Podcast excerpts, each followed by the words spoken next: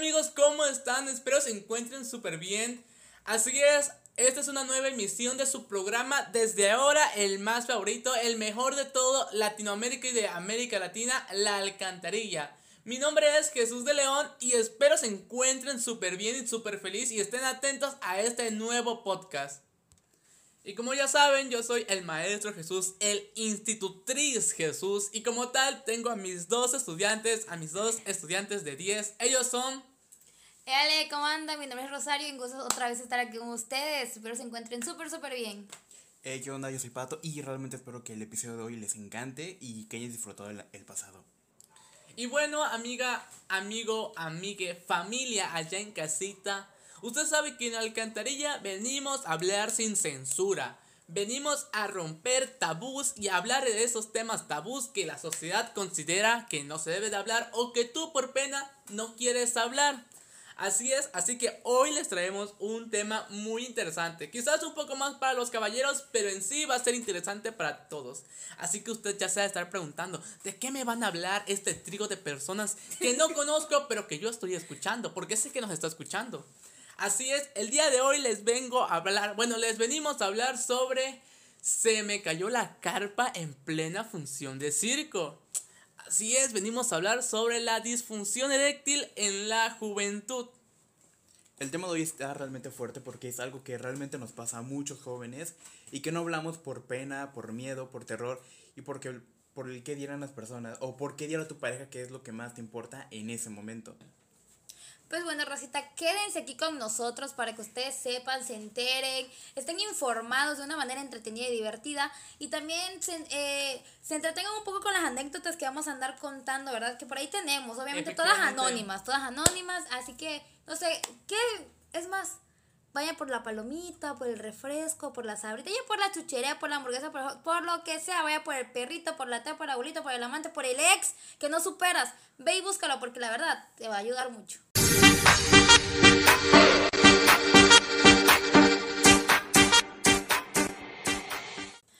Bueno, pero para los que no sepan qué es la disfunción eréctil, ahorita les vamos a decir este un poquito sobre esto. Bueno, la disfunción eréctil es una condición que este ocurre cuando el pene no recibe suficiente sangre para producir una erección que sea capaz de tener relaciones sexuales. Para los hombres con disfunción eréctil esto ocurre repetidamente y afecta la capacidad de un hombre para mantener una vida sexual activa.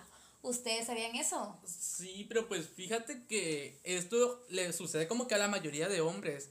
La mayoría de los hombres como que experimentan problemas para lograr o mantener una erección en algún momento en su edad adulta, mayormente. Pero esto no siempre es causado por problemas médicos. Sin embargo, algunos hombres desarrollan una afección médica llamada disfunción eréctil también en la juventud. Y es cuando vienen muchos de estos problemas de muchos problemas psicológicos que a la juventud que les sucede esto les afecta demasiado en su ego o al momento de contárselo a sus amigos. Porque sabemos que vivimos como que en una sociedad donde si te pasa esto en la juventud es como que, ay, no sirves para o sea, hacer eso. O, o, simplemente queda de que no eres hombre, ¿no? Exacto. O sea, entonces no, no eres hombre. Y eso va a pasar en muchas ocasiones, tanto como, o sea, para este tema para algunos va a ser como extraño porque en los jóvenes cuando son, digamos que los más potentes Exacto. o que no, no han es, tenido una vida sexual tan activa que les pase esto, pero es que hay muchos factores. Y es por eso mismo que programas como el de nosotros queremos hacer llegar esa información de que esto es normal y de que no hay que avergonzarse, porque a todo hombre le ocurre en, alguna, en algún momento de su vida. El hombre que diga que no le ha pasado, la verdad está mintiendo, porque a todo mundo le ha pasado alguna vez. Por lo general, la disfunción eréctil afecta a hombres a partir de 40 años, pero el 25% de hombres que que tienen menos de 40 sufren de disfunción eréctil, pero solamente el 5% son, es disfunción eréctil completa. De hecho, eh, con gráficas y todo, es uno de cada 100 jóvenes sufre disfunción eréctil y puede, puede, puede ser a partir de los 21 años. ¿En serio? Mm, chico, alguien se hizo la tarea wow, hoy. Wow, wow, wow. O sea, pues bueno, ya para entrar más en confianza, vamos a ahorita este par de locos que tengo aquí al lado mío, mis hermosos compañeros que andan aquí, que sabe que se andan ahí toqueteando por allá.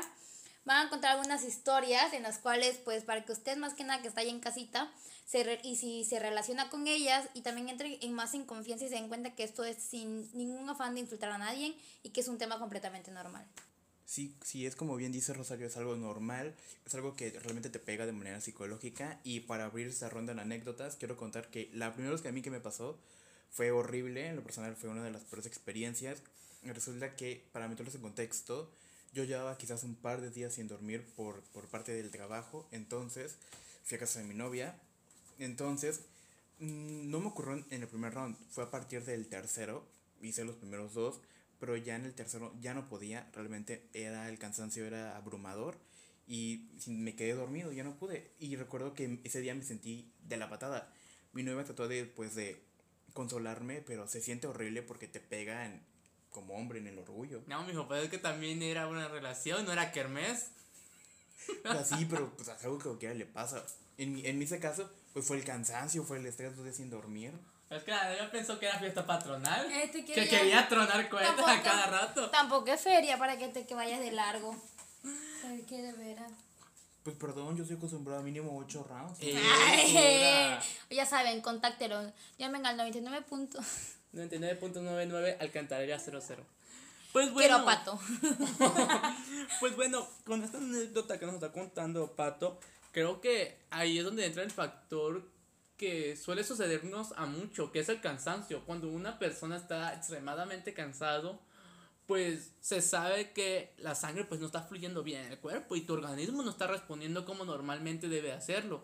Y claramente que si estás cansado, pues es más probable que tengas una disfunción eréctil al momento de tener alguna relación, ya sea a la primera, a la segunda o a la tercera la vez que lo hagas en el mismo día. Quinto, sexto, octavo, noveno round. Lo que tú dures, papi. Pero pues sí, posiblemente sufras una, eh, una disfunción eréctil porque tu cuerpo está cansado, tu sangre no está fluyendo bien, tu organismo no está respondiendo como debe de ser.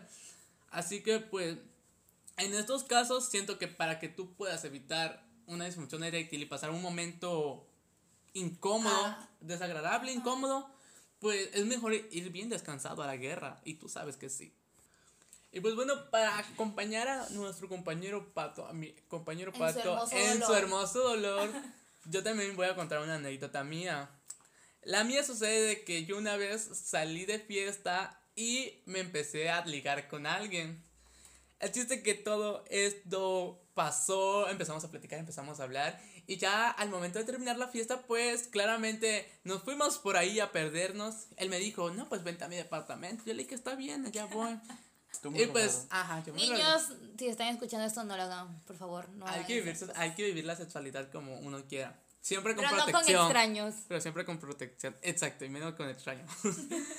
bueno, el chiste es que esta persona me invita. Estábamos ya en el momento, ya todo. El ambiente estaba bien cachondo, bien intenso. Una cosa pasó a otra. Pero el sol se queda pendejo al lado de lo caliente que estaba esa habitación. Ve la mirada, o sea, si ustedes, si ustedes pudieran ver la mirada que le está tirando nuestro compañero Pato a Jesús contando su anécdota, hijitos, se quieren.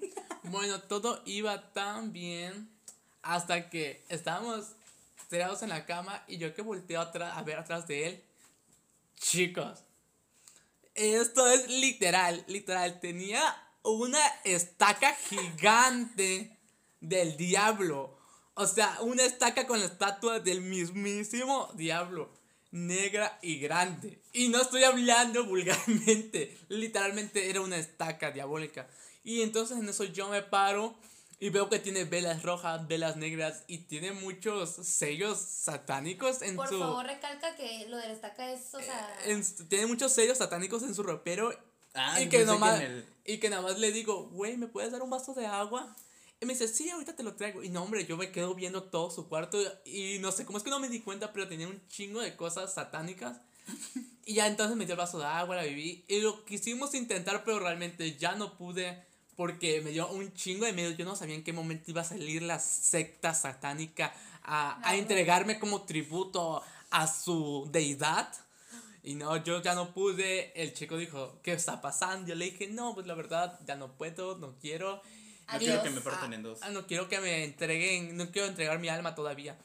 No le dije eso, simplemente le dije, no, sabes que la verdad no puedo, no quiero, la verdad no, no va a funcionar esto. Y ya me levanté y me fui. Porque hay que saber que hay que saber cuándo huir de la guerra. Y pues bueno amigos, les quiero recalcar y confirmar de que es una estaca literalmente, un cuchillo, un un cuchillo, cuchillo de metal. Que se Algo con- malpiensa, se malpiensa. algo con que apuñalar gente, algo con que sacrificar gente con lo que, lo- con lo que yo me topé esa noche.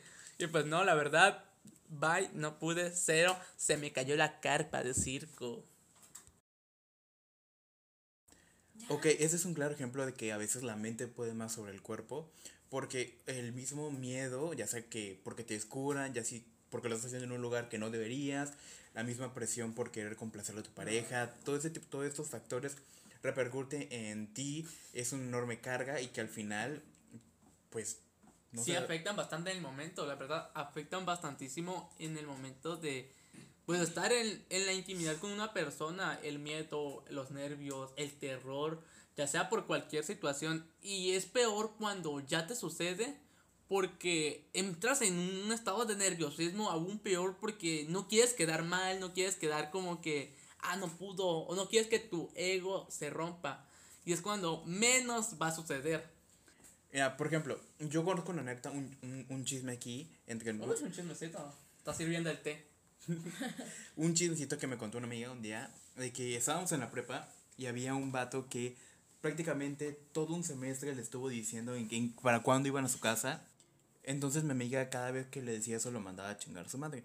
El chiste que ella se cansó y le dijo, pues bueno, va, vamos, ¿no? Ya que Y- insistes. Ya que insistes, ¿no? Pues casi un semestre, no manches. Entonces, rollo. El que persevera alcanza. La me, cuenta, que sí. me cuenta ella de que quizás el vato estaba muy nervioso porque estuvieron más de una hora ahí y el vato no se le paraba.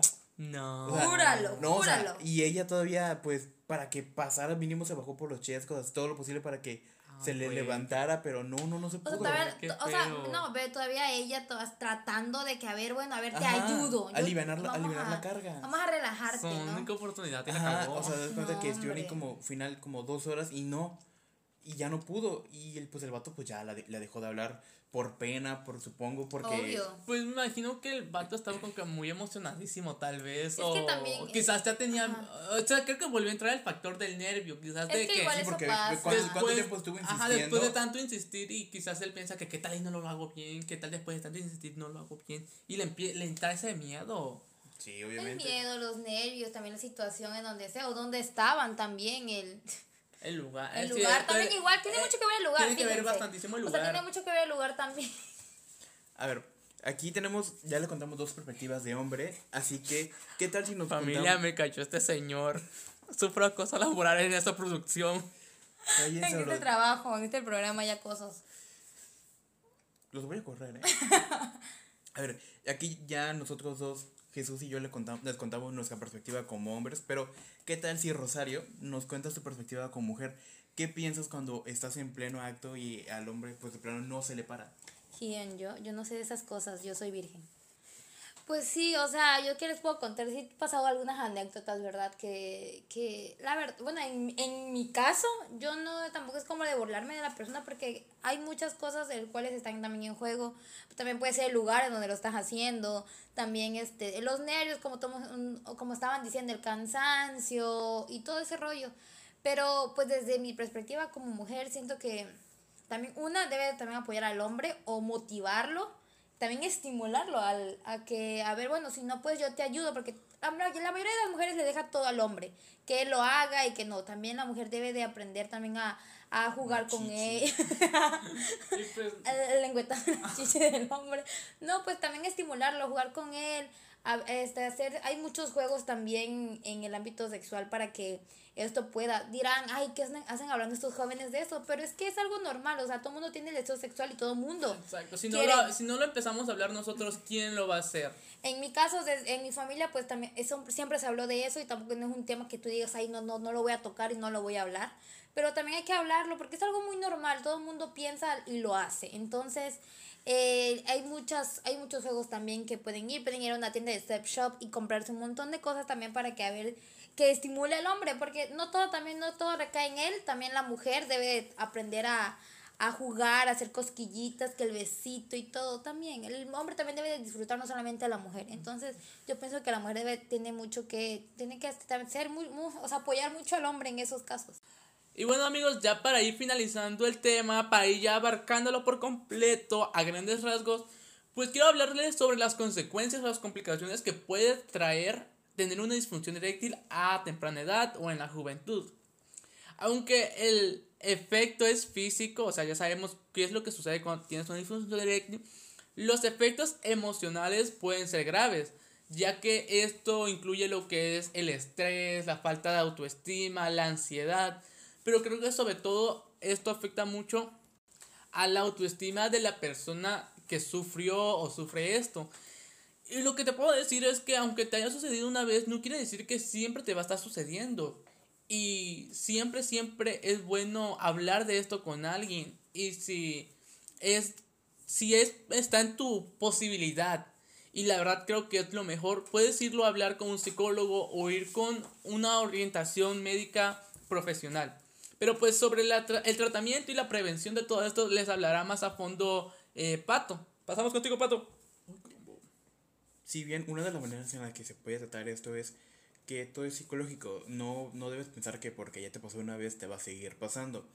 De hecho, puedes empezar cambiando ciertos eh, aspectos de tu vida, hacer más ejercicio, comer más saludable, dejar, dejar el alcohol o, el tabaco. De hecho, y si ves que esas, esos cambios en tu vida no funcionan, como dijo Jesús, tienes que ir con asesoría médica. Ellos te van a decir si realmente necesitas algún medicamento, algún tratamiento especial y sobre todo hablarlo con tu pareja, que esto tiene que tiene que haber una amplia comunicación entre los dos para que eh, puedas salir exacto para que puedas salir adelante de esta situación. Pues bueno, como todo lo bonito tiene su final, nosotros ya nos vamos y este programa ya se terminó. Pues ni modo, espero les haya gustado bastante, que igual les haya ayudado con toda la información que les dimos, las anécdotas, se hayan reído un poco y también recapacitado un poquito de que este no es un, es un problema muy pero muy normal. Pueden seguirme en mi cuenta de Instagram que es rosario.arhp. Yo igual espero que lo hayan disfrutado, que nuestras propias anécdotas los hayan ayudado a entender un poco más esta situación, de que si les está pasando no es duradero y que salgan de esto pronto. Me pueden encontrar a mí en Instagram como guion bajo soy pato guion bajo. Y pues bueno, como saben, lo mejor siempre llega para el final. Así que yo soy el último en despedirme de ustedes. Espero se la hayan pasado súper bien allá en casa. Espero se hayan informado. Y recuerden que la disfunción eréctil ya no debe de ser un tema tabú. Caballeros, hombres, amigos, hablen sobre esto con sus parejas. Hablen sobre esto con sus amigos. Vayan y reciban información. No se queden simplemente en el vacío con ustedes mismos. Esto ya no es un tema tabú. Espero se la hayan pasado súper bien. Yo soy Jesús de León. Me pueden encontrar como de León 1511 en mi Instagram. Y pues espero que se la hayan pasado súper bien. Nos vemos en la próxima emisión de La Alcantarilla. Cuídense. Besitos en sus alcantarillas.